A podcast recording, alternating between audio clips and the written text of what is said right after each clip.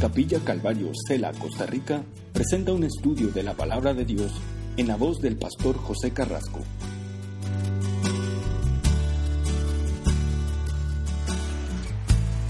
Sean bienvenidos al libro de Job. Estamos llegando al final del libro de Job. Y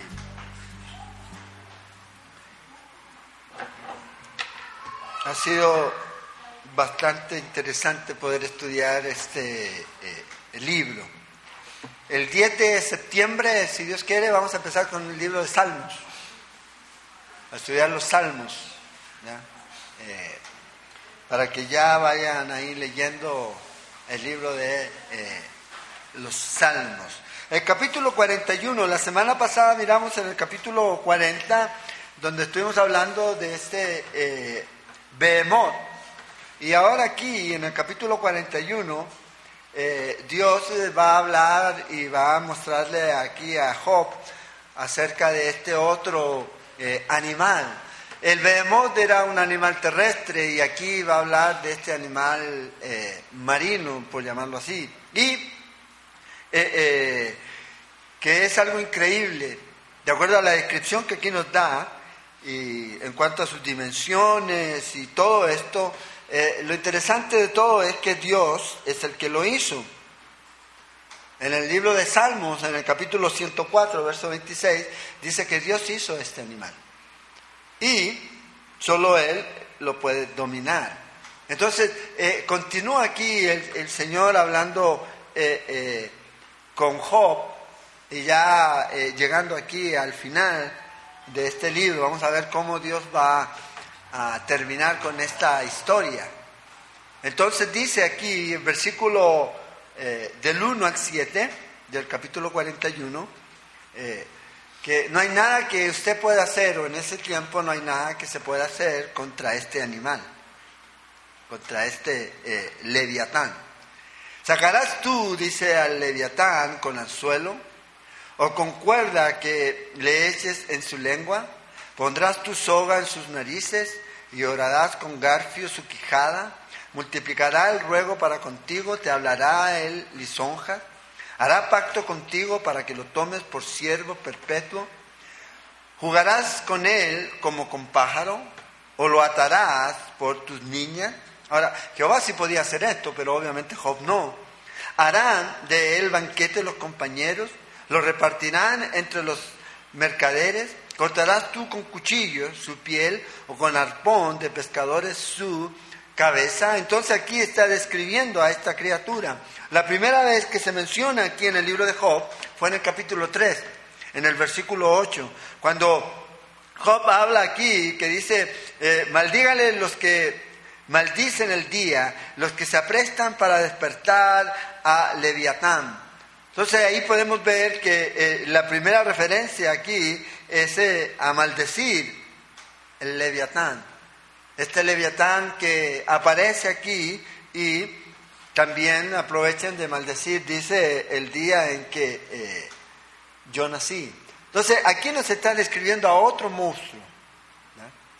hay algunos que dicen que este probablemente puede ser un gran cocodrilo Ahora, en el Medio Oriente no hay cocodrilos. En Egipto sí, y grandes. Entonces algunos piensan que puede ser una referencia a eso, por la razón de que pareciera que es algo así como muy mítico, algo así como un dragón, y vamos a mirar las características de este monstruo que se describe aquí, que aterroriza a los pescadores. Y es mencionado aquí, no solo aquí, sino hay varios pasajes más que les voy a mencionar, en donde se menciona este eh, animal. El asunto aquí es que eh, Dios no está considerando este animal como mitológico, porque si traemos el estudio que estamos llevando aquí y lo vemos, el Señor ha estado hablando de animales reales que Job conocía. Ya empezó ahí con el ciervo, con el burrito y con todos esos animales. Después habló del Behemoth. Y ahora aquí está hablando acerca de este eh, leviatán, que podría tener ciertas características y de pronto lo podríamos poner como un tipo de Satanás en cierto momento. Pero aquí la referencia es a este animal. Entonces hay algunos que piensan que este animal que se describe aquí es un dinosaurio de tipo de los dragones. Entonces, ay, los dragones, pero eso es mitología china. Bueno, aquí él habla acerca de esto. Habla de que tira fuego por la boca y que enciende carbones y que es duro y que eh, no lo pueden traspasar. Y usted si ha leído la mitología, ¿verdad? Eran características que estos animales eh, tenían aquí. Entonces, pero hay otros que dicen que es un cocodrilo. El asunto es que la palabra leviatán significa enrollado o tortuoso, es lo que significa. Y está hablando acerca de este eh, animal. En otras escrituras donde aparece es en Salmo 74, versos 12 al 14, donde habla de que Dios eh, traspasa la cabeza de este animal.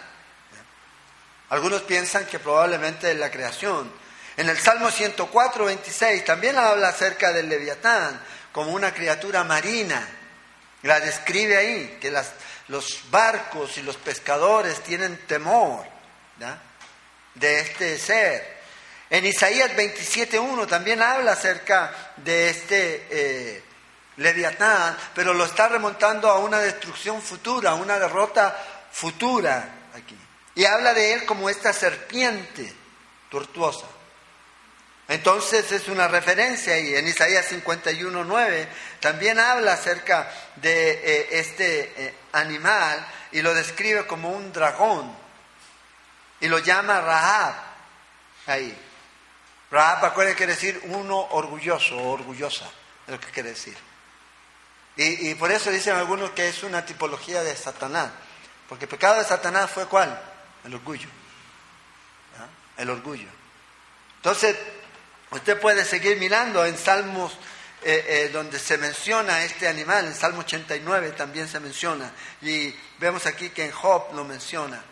Entonces, para algunos es un ser, ¿ya? que es sencillamente eh, usado en la mitología para poder traer una ilustración, y para otros es algo que es real.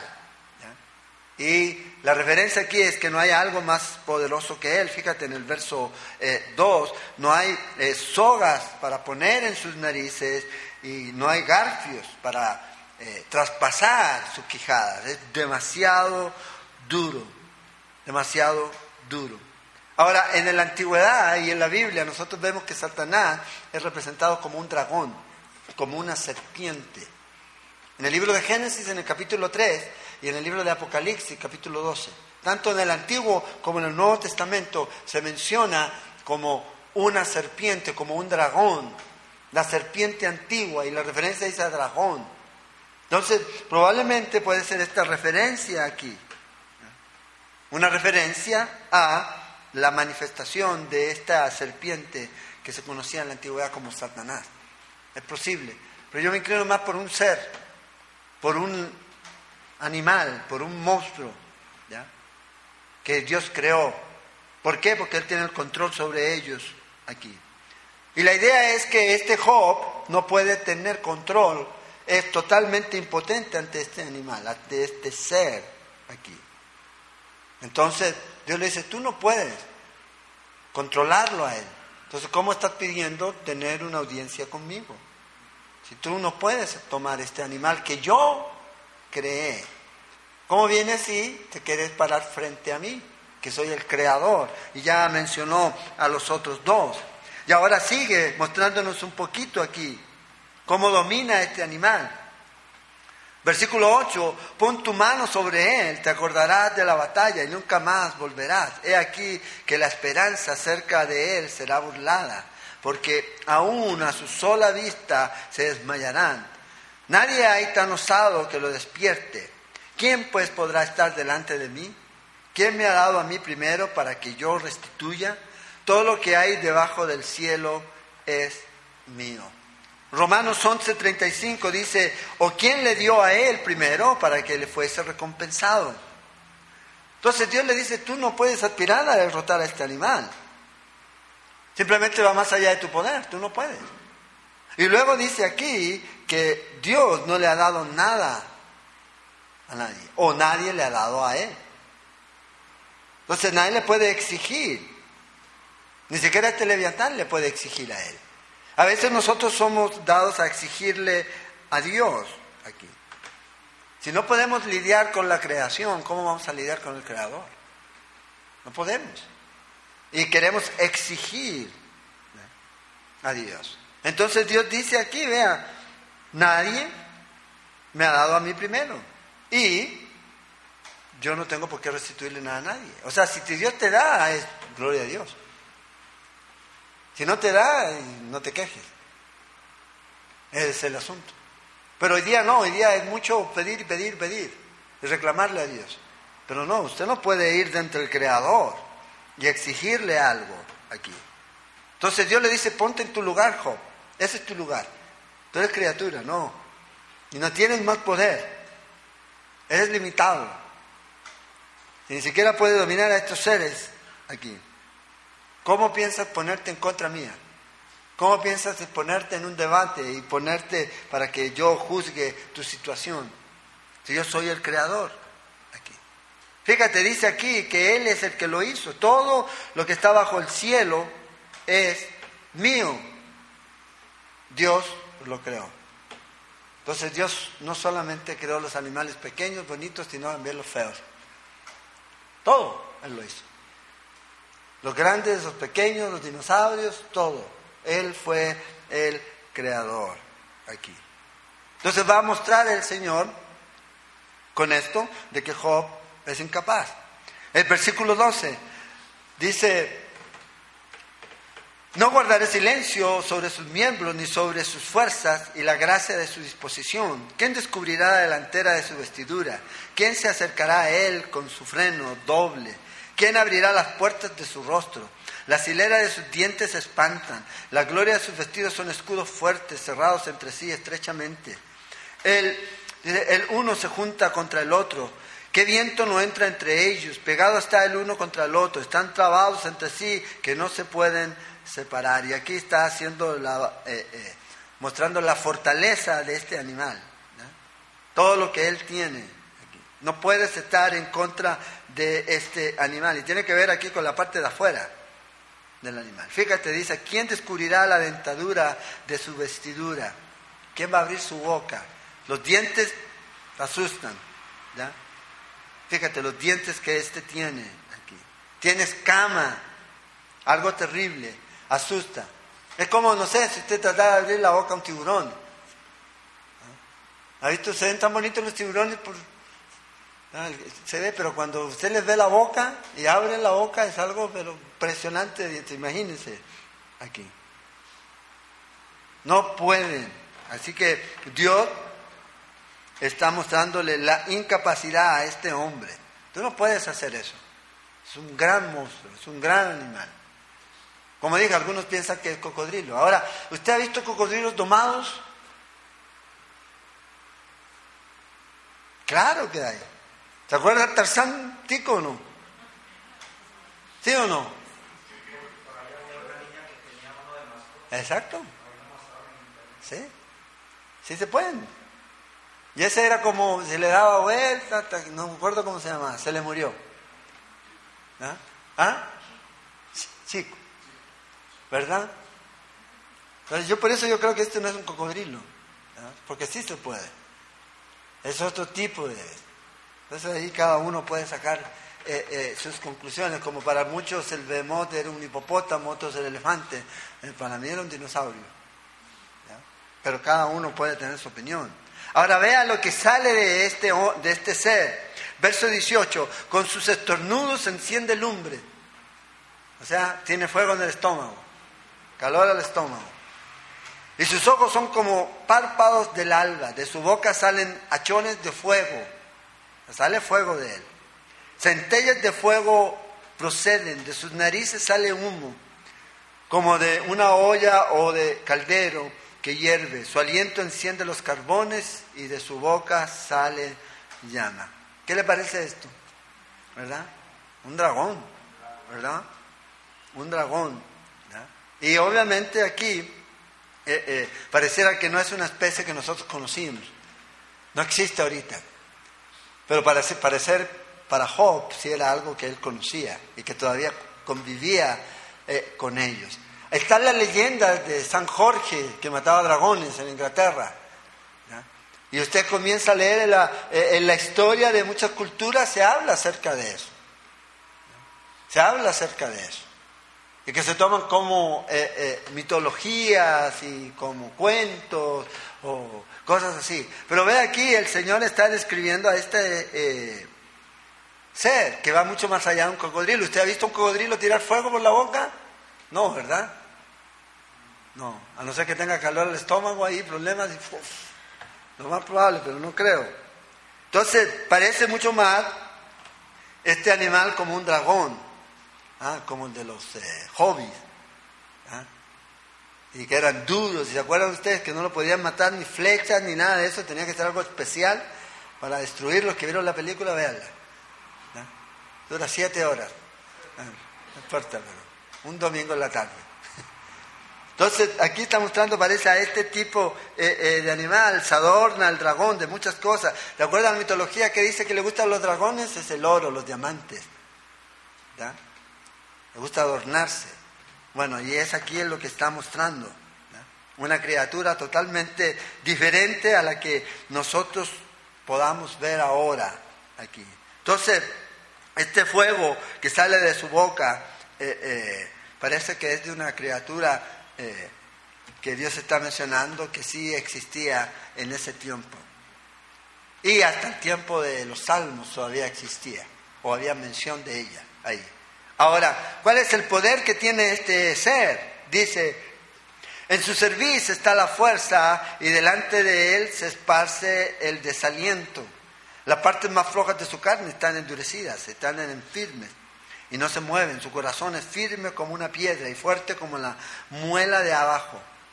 De su grandeza tienen temor los fuertes y a causa de su desfallecimiento hacen por purificarse. Cuando alguno lo alcanzare, ni espada, ni lanza, ni dardo, ni coselete durará. Estima como paja el hierro y, el bronce como leño podrido. Saeta no le hace huir, las piedras de onda le son como paja tiene toda arma por hojarasca, y del blandir de la jabalina se burla.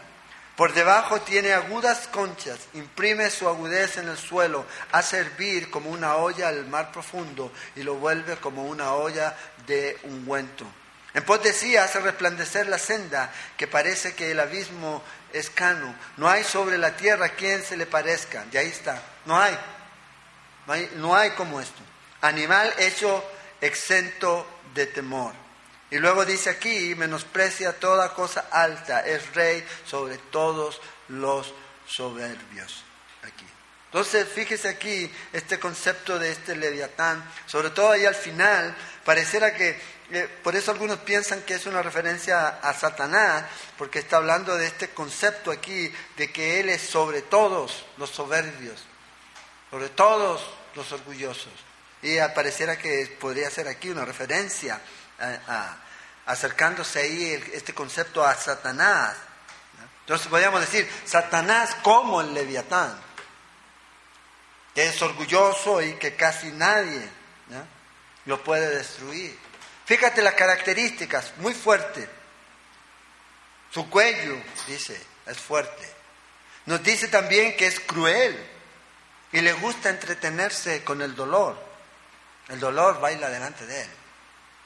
Ahora, Satanás, estas son características de Satanás.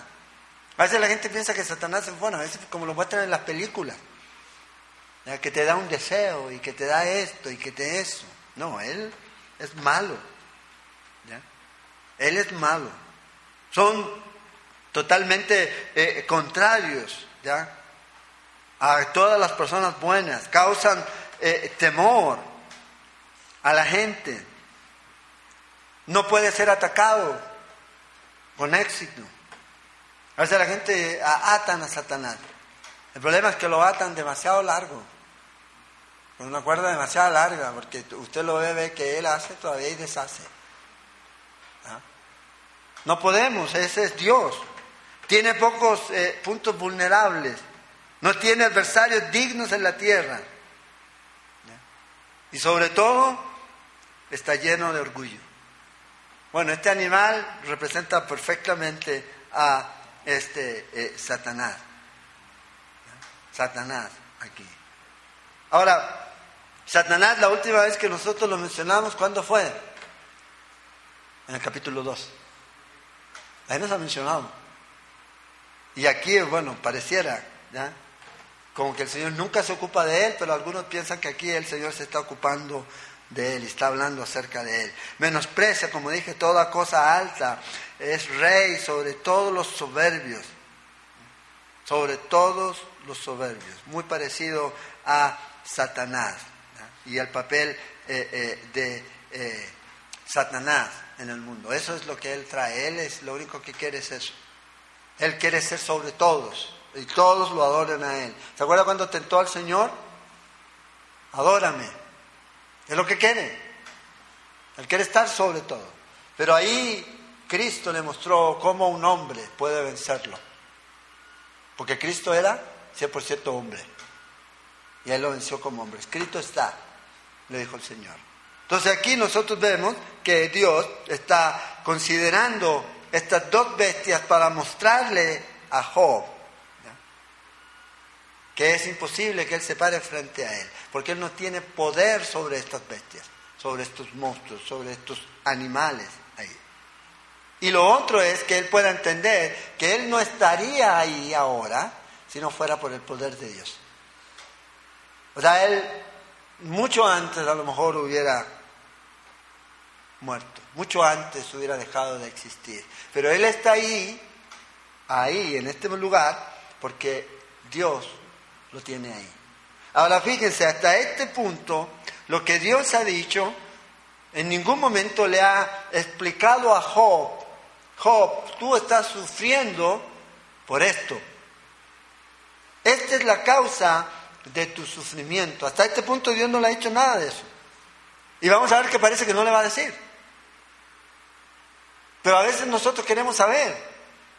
Y vamos a ver que para Job, y en el capítulo 42, cuando ya comienza a terminarse el libro, Dios comienza a hablar con Job y a restituir a Job. Pero ¿cuándo? Cuando Job reconoce que falló.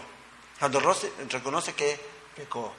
Y de ahí en adelante comienza a ver este cambio. Entonces, Job no ha estado nunca solo en todo este proceso. En todo este proceso, aunque él no haya visto a Dios, en que él a lo mejor no haya sentido a Dios, Dios siempre ha estado ahí. Y esto es lo mismo para nosotros, con mayor razón. Usted nunca va a estar, cuando esté pasando por el valle de la sombra y de la muerte, nunca va a estar solo. Dios va a estar con usted. Entonces la historia aquí todavía no termina. Y él está, Job, ignorante de esta lucha que existe entre Satanás y Dios, que provocó toda esta crisis, que provocó toda esta situación aquí. Entonces Dios todavía no le dice nada. Solamente Dios le está mostrando su poder. Vea Job. Usted está aquí por mi poder, si no, usted no estaría aquí. Y eso es a veces lo que necesitamos sencillamente eh, eh, creer. No, es que si Dios no se me aparece, no creo. Si Dios esto, no sigo. Es que Dios tiene que responderme. ¿Por qué no me va a responder? Y ese es el error. No tiene por qué responder. Ahora, si lo hace, gloria a Dios. Ahora, fíjate, terminando en el capítulo eh, 42.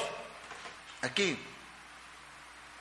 Job se va a arrepentir y Dios lo va a restaurar. Entonces tiene que ver con el eh, arrepentimiento de Job. Entonces todo este silencio que ha traído Job hasta ahora se va a convertir en una confesión, se va a convertir en un arrepentimiento. Vea lo que dice Eclesiastés 7:8. Mejor es el fin del negocio que su principio. Y es lo que va a ocurrir. Ahora nosotros no sabemos el fin, pero Dios sí. Dios sí sabe el fin. Y aquí está el punto. Y esto es lo que le pasó a Job. El punto va a ser que va a terminar mucho mejor. Entonces ve aquí, comienza Job Versículo 3, es del 1 al 3. Respondió Job a Jehová y dijo, yo conozco que todo lo puedes y que no hay pensamiento que se esconda de ti. Hay dos cosas ahí que tiene él, claras de Dios ahora. ¿Quién es el que oscurece el consejo sin entendimiento?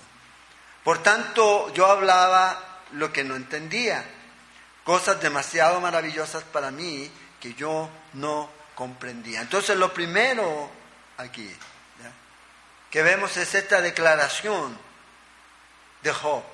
Ante todo lo que el Señor ha hecho, ante todo lo que el Señor ha mostrado, el poder, la fuerza y todo lo que Él tiene, Job declara esto aquí. Tú tienes el poder para hacer todo. Tú lo tienes.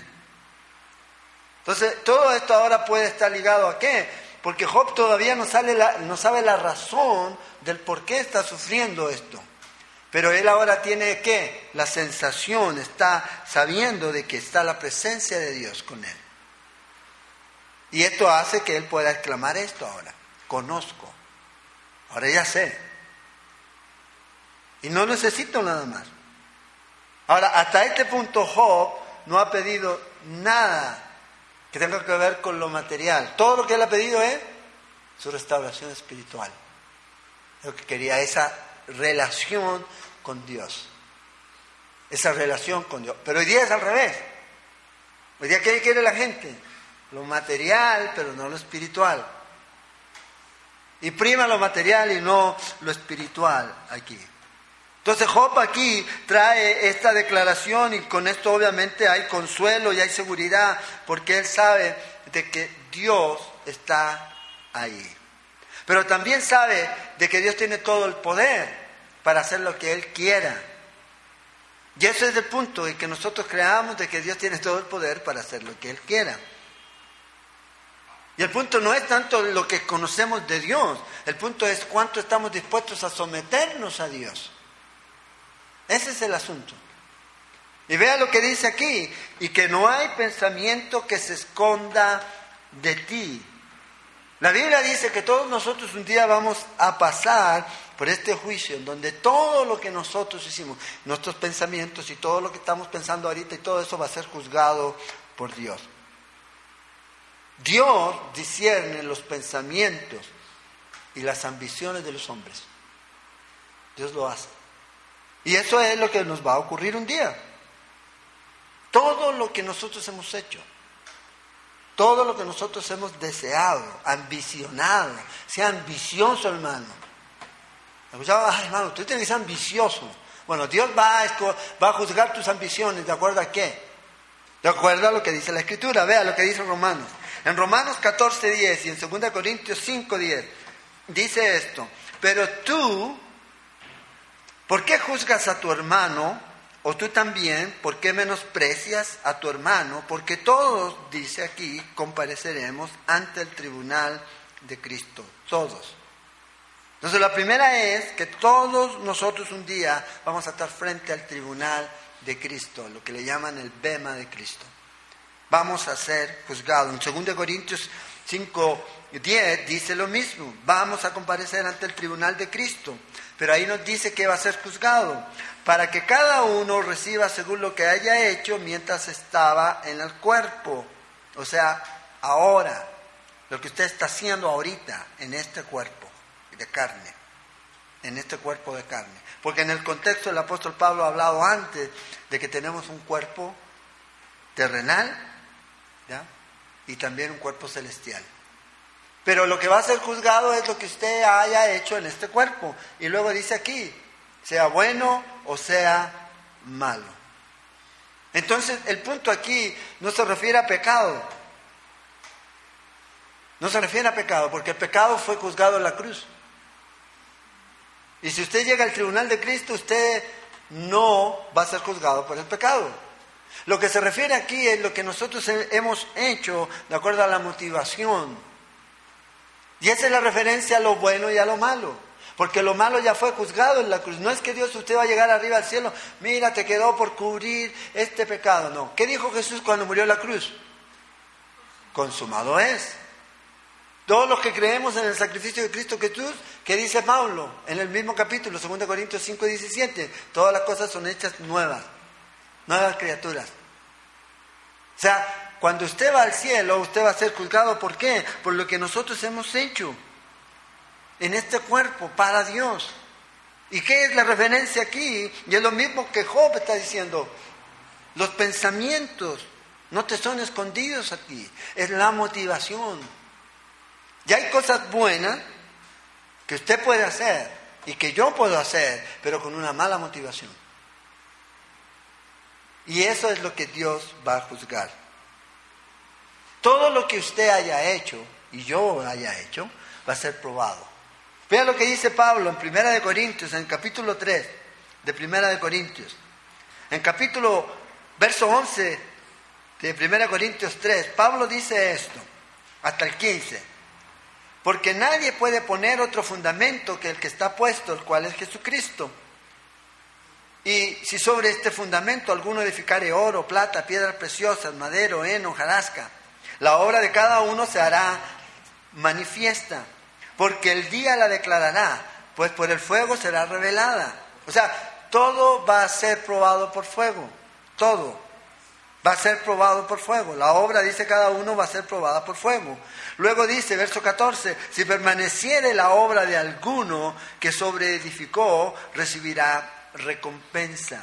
Si la obra de alguno se quemare, él sufrirá pérdida si bien él mismo será salvo, aunque así como por fuego.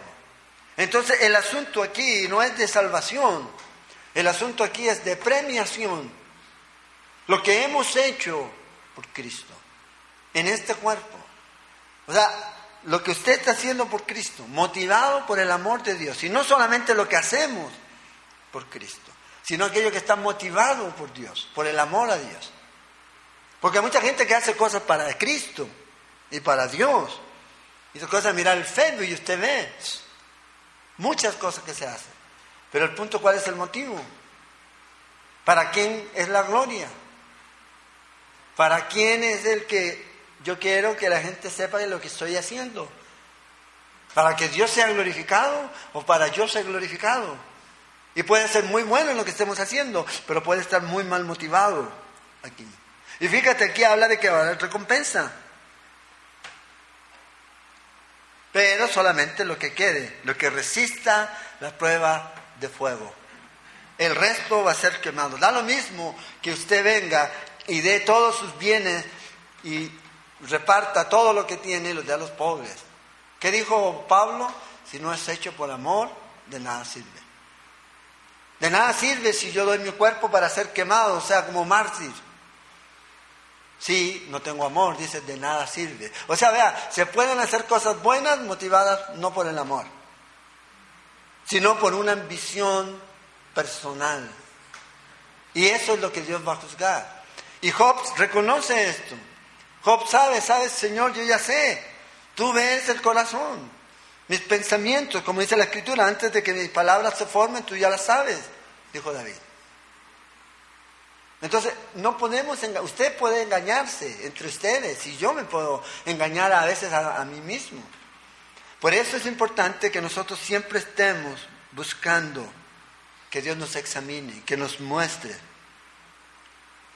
cuáles son nuestras motivaciones. Dios es un buscador de eso. Dios es lo que está buscando. Señor, muéstrame cuál es la intención real de mi corazón al hacer tal o cual cosa. Y eso es lo que Job dice, Señor, entiendo esto ahora. No me revelaste nada de la situación, pero entiendo que tú vas a juzgar y que tú eres suficientemente poderoso para hacer lo que quieras, pero además tú conoces cada pensamiento. O sea, si conoce antes de, de que la palabra se forme, eso quiere decir que antes que entre a su mente lo que usted va a decir, Dios ya lo conoce. Por eso Él es Dios. Por eso Él es Dios. Y es ahí donde está la diferencia. Y eso es lo que el Señor está diciendo aquí. A pesar de que el capítulo 1, versículo 1 de este libro de Job nos dice que Job era perfecto y recto. Pero ahora vamos a ver que Job dice, me aborrezco. Me aborrezco. Y aquí hay un punto interesante. Que esto es una verdad para cada vez que usted y yo somos confrontados con la gracia de Dios, lo que vamos dándonos cuenta es que somos más pequeños a nuestros propios ojos. Cuando usted se cree muy grande es porque usted se está alejando de Dios y de la gracia de Dios. Pero cuando somos confrontados por Dios, yo digo, qué pequeño soy, soy miserable. ¿Se acuerda Pedro? Señor, soy pecador, aléjate de mí. Bueno, cuando tenemos ese encuentro con Dios, eso es lo que pasa. Pablo, ¿qué decía de él? Soy el último, el abortivo. No merezco estar aquí probablemente. Y no es por merecer. Dios lo escogió. Y cuando uno reconoce eso, ocurre lo que vemos aquí. Por tanto, dice en el verso 3, yo hablaba lo que no entendía. Muchas veces hablamos lo que no entendemos. Cosas demasiado maravillosas para mí que yo no comprendía. O sea, en otras palabras, fui imprudente. En otras palabras, lamento haber dicho estas cosas. No pensé realmente. O sea, nunca me puse en mi lugar. Cuando usted sabe cuál es su lugar, usted nunca va a hablar imprudentemente en contra de Dios. Nunca. Y esto es lo que le ocurrió a este hombre aquí. En el capítulo 3 lo miramos. Y esto es lo que Dios le está trayendo a cuenta aquí y a través de este debate que él tuvo. Entonces, fíjese, al final del, del libro nos está llegando a la verdad. O sea, ah, vio la luz. Por fin. Hasta este punto, aquí. A pesar de que dudó de la bondad de Dios, claro que dudó. Dudó de la justicia de Dios, claro que dudó de la justicia de Dios. Pero vea lo que está haciendo ahora él aquí. Él dudó acerca de si no sabía si es mejor estar vivo o muerto. Quedaba exactamente lo mismo. Entonces ahora llega el círculo a cerrarse. Y eso es lo que está diciendo. He estado hablando lo que no sé. Porque qué Job había dicho, no, el infierno esto y el infierno acá y aquí, y la vida y no sé qué, y ahora en realidad no sé. No sé y es lo que él reconoce. Vea lo que dice el Salmo 131. Dice, Jehová no se ha envanecido mi corazón, ni mis ojos se enaltecieron, ni anduve en grandeza, ni en cosas demasiado sublimes para mí. Tiene solo tres versos este Salmo. En verdad que me he comportado y he acallado mi alma como un niño destetado de su madre. Como un niño destetado está mi alma. Espera, oh Israel, en Jehová desde ahora y para siempre. Y esto es muy similar a lo que Job ahorita está diciendo. Señor, voy a guardar silencio. He hablado lo que no sabía. No quiero seguir hablando. Salmo 119, 75 dice, conozco, oh Jehová, que tus juicios son justicia y que conforme a tu fidelidad me has, me afligiste. Entonces, aquí David dice esto muchos años después. Y eso es lo que nosotros necesitamos reconocer. Que Dios es fiel. Y que todo lo que Dios puede permitir en nuestra vida, Él no se va a equivocar. Él no se va a equivocar. Nosotros sí. Por eso luego dice aquí, versículo 4, y aquí viene el arrepentimiento de Job ante Dios. Oye, te ruego y hablaré. Te preguntaré y tú me enseñarás. De oídas te había oído, mas ahora mis ojos te ven. Por tanto me aborrezco y me arrepiento en polvo y ceniza. Antes, ¿qué quería Job? Desafiar a Dios. Y ahora, totalmente diferente. Antes quería confrontar a Dios. Ay, ¿dónde está Dios? Pero ahora el asunto ha cambiado. Ahora él está diciendo, Señor, déjame hablar, por favor quiero decir esto. Y esto es lo que produce cuando una persona tiene un encuentro real con Dios. Va a haber un verdadero cambio, un verdadero arrepentimiento. Eso es lo que va a ocurrir. Y no tiene que ver en realidad con lo que Dios ha dicho aquí, sino más bien con la presencia de Dios en medio ahí. Ese es el asunto. Porque otra vez Dios no le ha hecho nada del por qué está ahí en esa situación. Solamente le mostró su poder. ¿Y quién era él? Entonces todavía no hay ningún cambio. ¿Hay algún cambio? Todavía Job sigue ese enfermo y todo. Dios no le ha restituido nada a Job. Y aquí es donde está el asunto. Ver a Dios. Algunos dicen que no con sus ojos en forma literal, pero de una manera literal, verdadera. O sea, él tuvo un encuentro con Dios.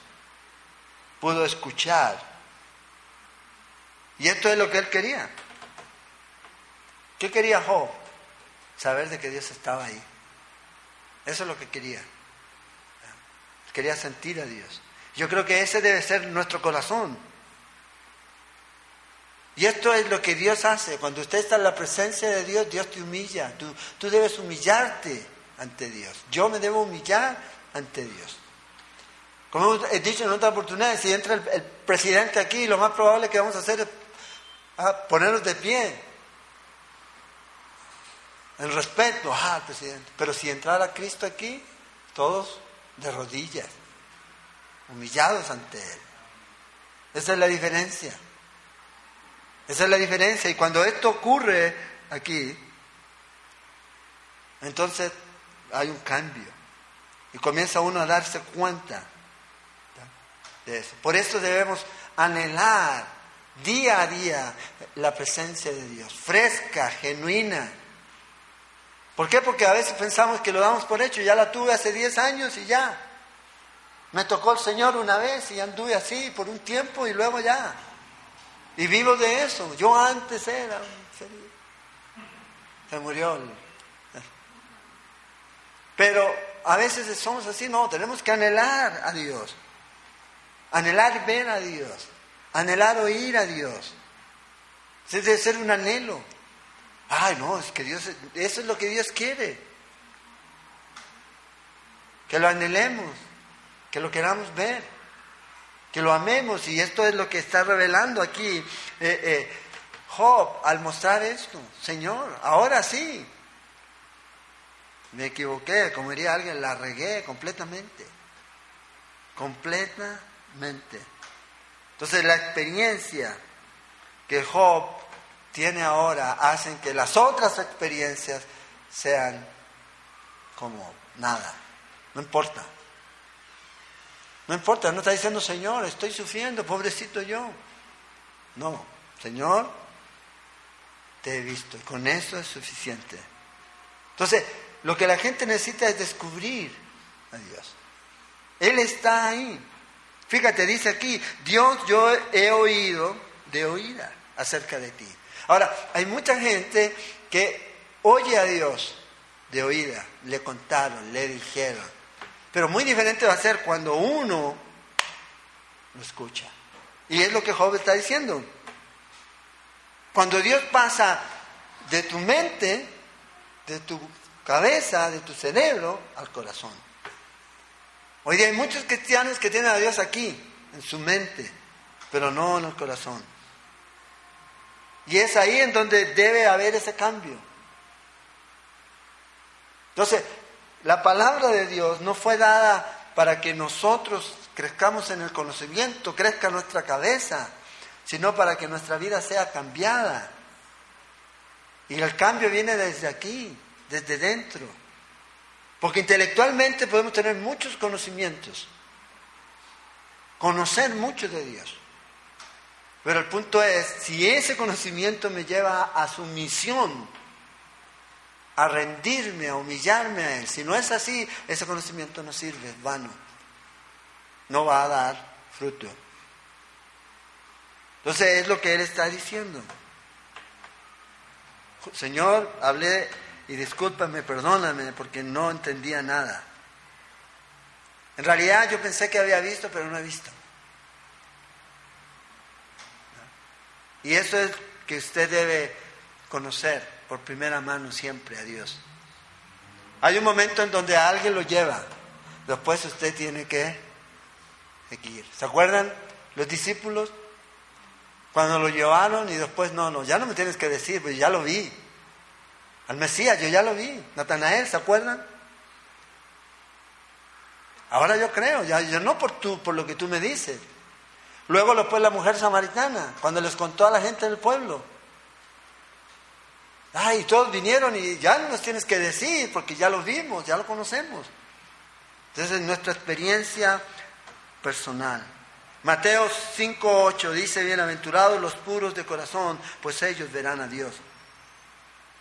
Entonces, esto es lo que viene aquí. Cuando sus ojos son realmente abiertos, en su corazón usted va a comenzar a ver a Dios. Realmente. Y eso va a producir un cambio. ¿Y sabe cuál va a ser el primer cambio? Lo que dice el versículo 6. Por tanto, me aborrezco. Usted y yo vamos a experimentar esto y vamos a darnos cuenta de quiénes somos nosotros. Y quién es Él.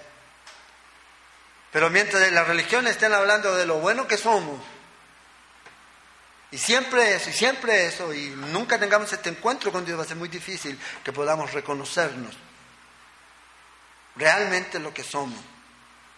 Pero para eso, primero debemos llevar a la gente a Dios. Porque es así como Dios ve a la gente. ¿Cómo te vio a ti Dios antes? Como un pecador igual a mí. Es así como Dios lo vea. Miserable, desesperado, muerto. No era de otra manera. No había ninguna, o sea, nadie iba a dar un peso por usted y por mí. Pero hay alguien que dio su vida, es Cristo. Porque nos vio. Y cuando nosotros tenemos ese encuentro con Dios, entonces usted puede verse como usted es, realmente. Entonces, ¿de qué tenemos que captarnos? ¿De qué? ¿De qué tenemos que enorgullecernos? Y levantar la cabeza y creernos que somos mejores que otros aquí. No. Y vea Job. Ya dijimos. ¿Qué dijo el Señor de Job? Perfecto y bueno. No hay otro como él. Pero vea aquí. Y el Señor nos dice, no, Job, no digas eso. La regaste, confesaste, vas a ser aborrecido ahora. No. Sigue Job. Y vamos a ver que en ningún momento Dios le dice Job, no, te equivocaste, Job. Tú eres muy bueno. No, esta es la condición aquí. Yo desprecio o me desprecio a mí mismo. Otra traducción dice, rechazo todo lo que yo he dicho. Señor, es como estoy. Es como estoy. Vea, un hombre escribió acerca de esto. Dulce paz hallamos solo donde nos somos nada delante de Dios. Cada vez que nosotros nos creemos mucho, nunca vas a encontrar paz. Porque te crees demasiado grande. Nunca vas a encontrar paz, nunca vas a ser usado por Dios. ¿Por qué? Porque eres demasiado grande. Dios te va a usar cuando reconozcas que eres demasiado pequeño. Y nunca vas a ser demasiado pequeño para ser usado por Dios. Nunca. Entonces ve aquí la condición. Me retracto de todo lo que digo. Pero no solo eso. Dice, me arrepiento en polvo y ceniza. Esto es lo que él necesitaba. O sea, primero Job no creó la crisis en la que estaba. Eso ya lo sabemos. Llegó a su vida y sabemos todo porque tenemos el contexto nosotros. Él no. Dios permitió todo esto. Pero sí tenía que arrepentirse de qué? De lo que ocurrió durante la crisis. ¿Por qué? Porque dijo muchas cosas que no estaban bien. Y eso es lo que vemos aquí. Se está arrepintiendo. Y no se está arrepintiendo a lo mejor de un gran pecado que provocó toda la crisis, no, sino sencillamente de aquellas cosas comunes que todos los hombres hacen cuando están a veces en crisis. Que dicen cosas que después se arrepienten aquí. Entonces ve a Job arrepintiéndose de ese esfuerzo orgulloso de tratar de justificarse a sí mismo. Señor, yo soy bueno. Señor, mírame. Señor, vea, pero ¿por qué? Señor, yo soy bueno. No, y él aquí está llevando a su punto de arrepentimiento. Se arrepintió cuando él dice, Señor, maldigo el día. Se arrepintió de su deseo de morir. Se arrepintió de sus quejas. ¿Cuántas veces estamos puro quejas y quejas y quejas de Dios? Quejándonos y desafiando a Dios. Y pasa toda la vida en eso aquí. Se arrepintió de su desesperación. ¿Cuántas veces nos desesperamos y nos olvida que tenemos a Dios? Que Él nos va a dar la victoria. Hoy día estaba leyendo la historia de, un misionero Taylor ahí en, eh, en Birmania. Y es increíble todo lo que él sufrió. Preso, ahí lo colgaron, lo torturaron. Y, en la cárcel en donde estaba, la esposa de él se arrastraba de alguna manera y llegaba donde él y le decía que Dios les daría la victoria.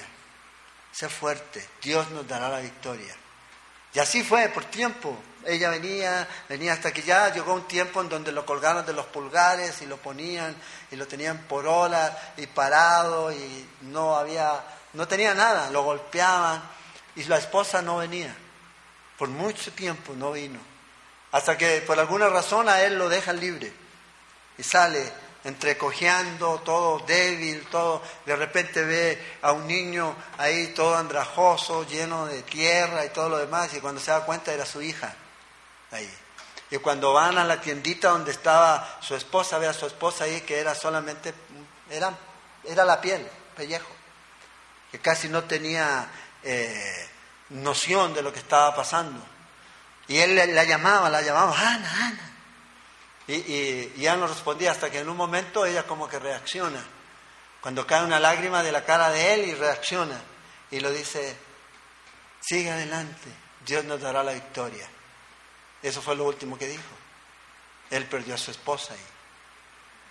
Entonces a veces nosotros nos desesperamos. ¿Por qué? Por nada que me duele aquí, que no tengo esto, ah, es que no tengo zapatos, que no tengo iPhone, que no tengo pantalla plana, que no tengo esto.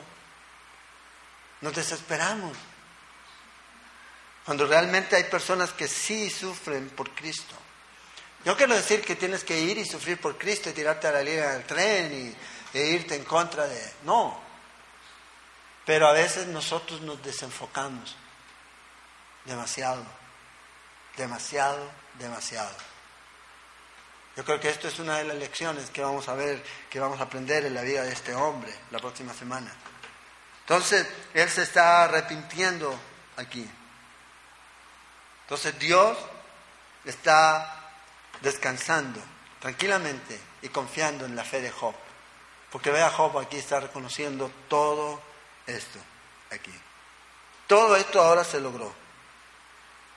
A pesar de que todavía la enfermedad y todo eso sigue en la vida de Job. Dios no le ha quitado nada a Job. Todavía sigue así. Entonces, no, cuando Dios me sane, entonces voy a... No, debemos ahora, en la condición en la que estamos, y confiar en Dios. Vea lo que dice, versículos 7 al 9, para terminar. Y aconteció que después que habló Jehová estas palabras a Job, Jehová dijo a Elifaz, Temanita. Mi ira se encendió contra ti y tus dos compañeros. Vea, Dios se enojó. Porque no habéis hablado de mí lo recto. Y vea la declaración que hace de Job como mi siervo Job. Él nunca dejó de ser siervo de Dios. Para Dios siempre fue su siervo. Ahora pues, tomaos siete becerros y siete carneros e id a mi siervo Job y ofreced holocaustos por vosotros, y mi siervo Job orará por vosotros. Porque de cierto a él atenderé para no trataros afrentosamente, por cuanto no habéis hablado de mí con rectitud como mi siervo Job. Fueron pues Elifaz, Temanita, Bilda Suita y Sofar Matita e hicieron como Jehová les dijo y Jehová aceptó la oración de Job.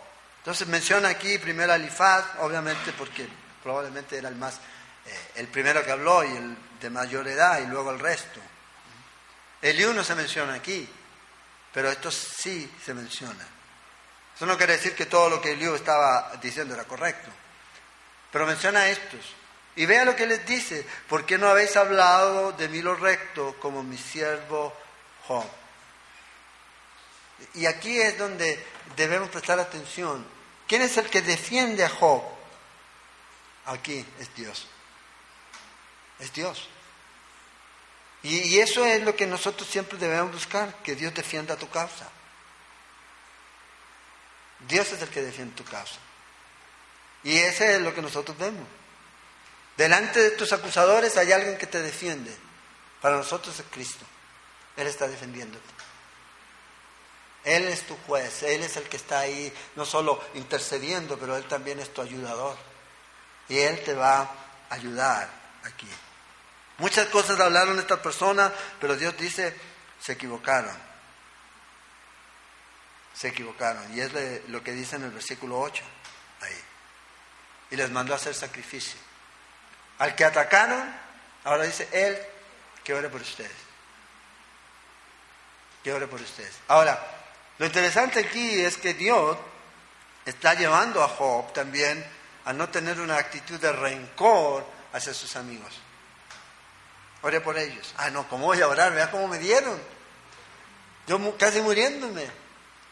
Y nunca nada. No, dice que él fue y lo hizo. Dice versículo 9, y Jehová aceptó la oración de Job. ¿Por qué fue aceptado todo esto aquí? ¿Por qué los amigos de Job fueron aceptados? Por el amor de Job, porque Jehová había aceptado a Job. O sea, no puede haber realmente un verdadero arrepentimiento, una verdadera reconciliación, si primero Dios no entra al corazón de tu vida, a tu vida, para que puedas perdonar a los demás. No va a poder ser. Es Dios primero que tiene que entrar y trabajar en tu vida. Ay, Dios trabaja en la vida de ellos. No, trabaja primero en tu vida. Y eso es lo que a veces la gente no entiende. Dios quiere trabajar en nosotros primero. Y luego eso va a resultar en lo que venga después. Todos estos habían tratado de restaurar a Job, con su filosofía, con sus ideas, con sus pensamientos, y no pudieron. Job sencillamente Dios le dice, no tomes venganza, ora por ellos. Traigan sacrificios, que Job lo ofrezca y que ore. Y eso es lo que necesitamos hacer. Aquellos que te confrontan o aquellos que son tus enemigos, ora por ellos. ¿Qué dijo Jesús? Ore por sus enemigos. Ore por sus enemigos. Nada hacemos si solamente oramos por aquellos que son nuestros amigos. Debemos orar por nuestros enemigos, para que Dios los cambie, para que Dios los perdone, para que se arrepientan, para que Dios restaure sus vidas. Y eso es lo que Él hizo aquí. Y este es el resultado. Entonces, Job ora por ellos y vamos a ver que ahora viene lo que todos están esperando. ¿Hasta cuándo, Señor? Bueno, ahora Dios dice, quitó la aflicción de Job. Pues a veces nosotros queremos nosotros quitar la aflicción. Nosotros a veces queremos cambiar las cosas. Nosotros queremos decir, Señor, esto tiene que ser así. No. Ore y Dios va a hacer lo que tenga que hacer. Y eso es lo que vemos aquí al final del libro. Job restaurado. Job restaurado. No solamente restaurado físicamente, sino que también espiritualmente, pero también por algo que él no pidió. Dios le restauró lo material. Dos veces. Y ahí tenemos el ejemplo. Entonces reclame dos veces. No. ¿Eh? Si a Job Dios le dio dos, pero entonces primero sufra como sufrió Job. Porque ahí está. Si quiere el doble, bueno, sufra como Job. Y de ahí ve a ver si Dios lo restaura. El doble. Pero Job nunca pidió lo material. Señor, ¿dónde estás?